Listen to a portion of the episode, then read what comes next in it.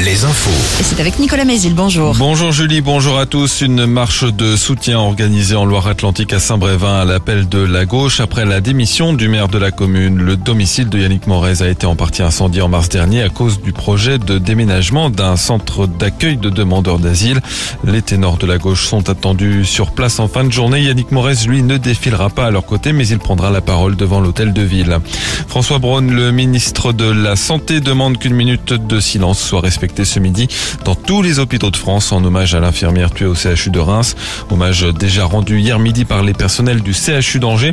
L'agresseur présente des antécédents psychiatriques et justement, selon le Parisien, il avait déjà poignardé quatre soignants dans la Marne en 2017 et la justice doit dire vendredi, hasard du calendrier, s'il est responsable pénalement ou non pour ces faits.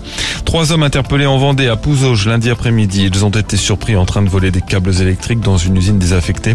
Une grande quantité de câbles y ont été découverts par les gendarmes. Ils seront jugés prochainement par le tribunal de La Roche-sur-Yon.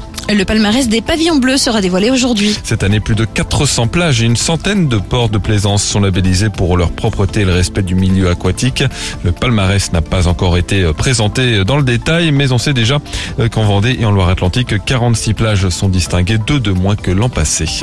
En basket, Cholet toujours en course pour le dernier carré du championnat élite. Les Choletais ont battu les Mets de Victor Wembanyama hier soir en quart de finale retour dans une salle de la mairie en feu. Le pivot Choletais Nil Sako nous explique l'importance du public dans ces matchs-là. Je pense que ça nous donne de l'énergie. Sur la fin de match, on passe un peu derrière. Et je pense que le fait d'avoir les, supporters, ça donne un peu ce boost supplémentaire sur la fin. quand on met certains tirs, on sent que le public, voilà, ça, ça, pète un peu. on sent que ça pousse, et ça donne de l'énergie.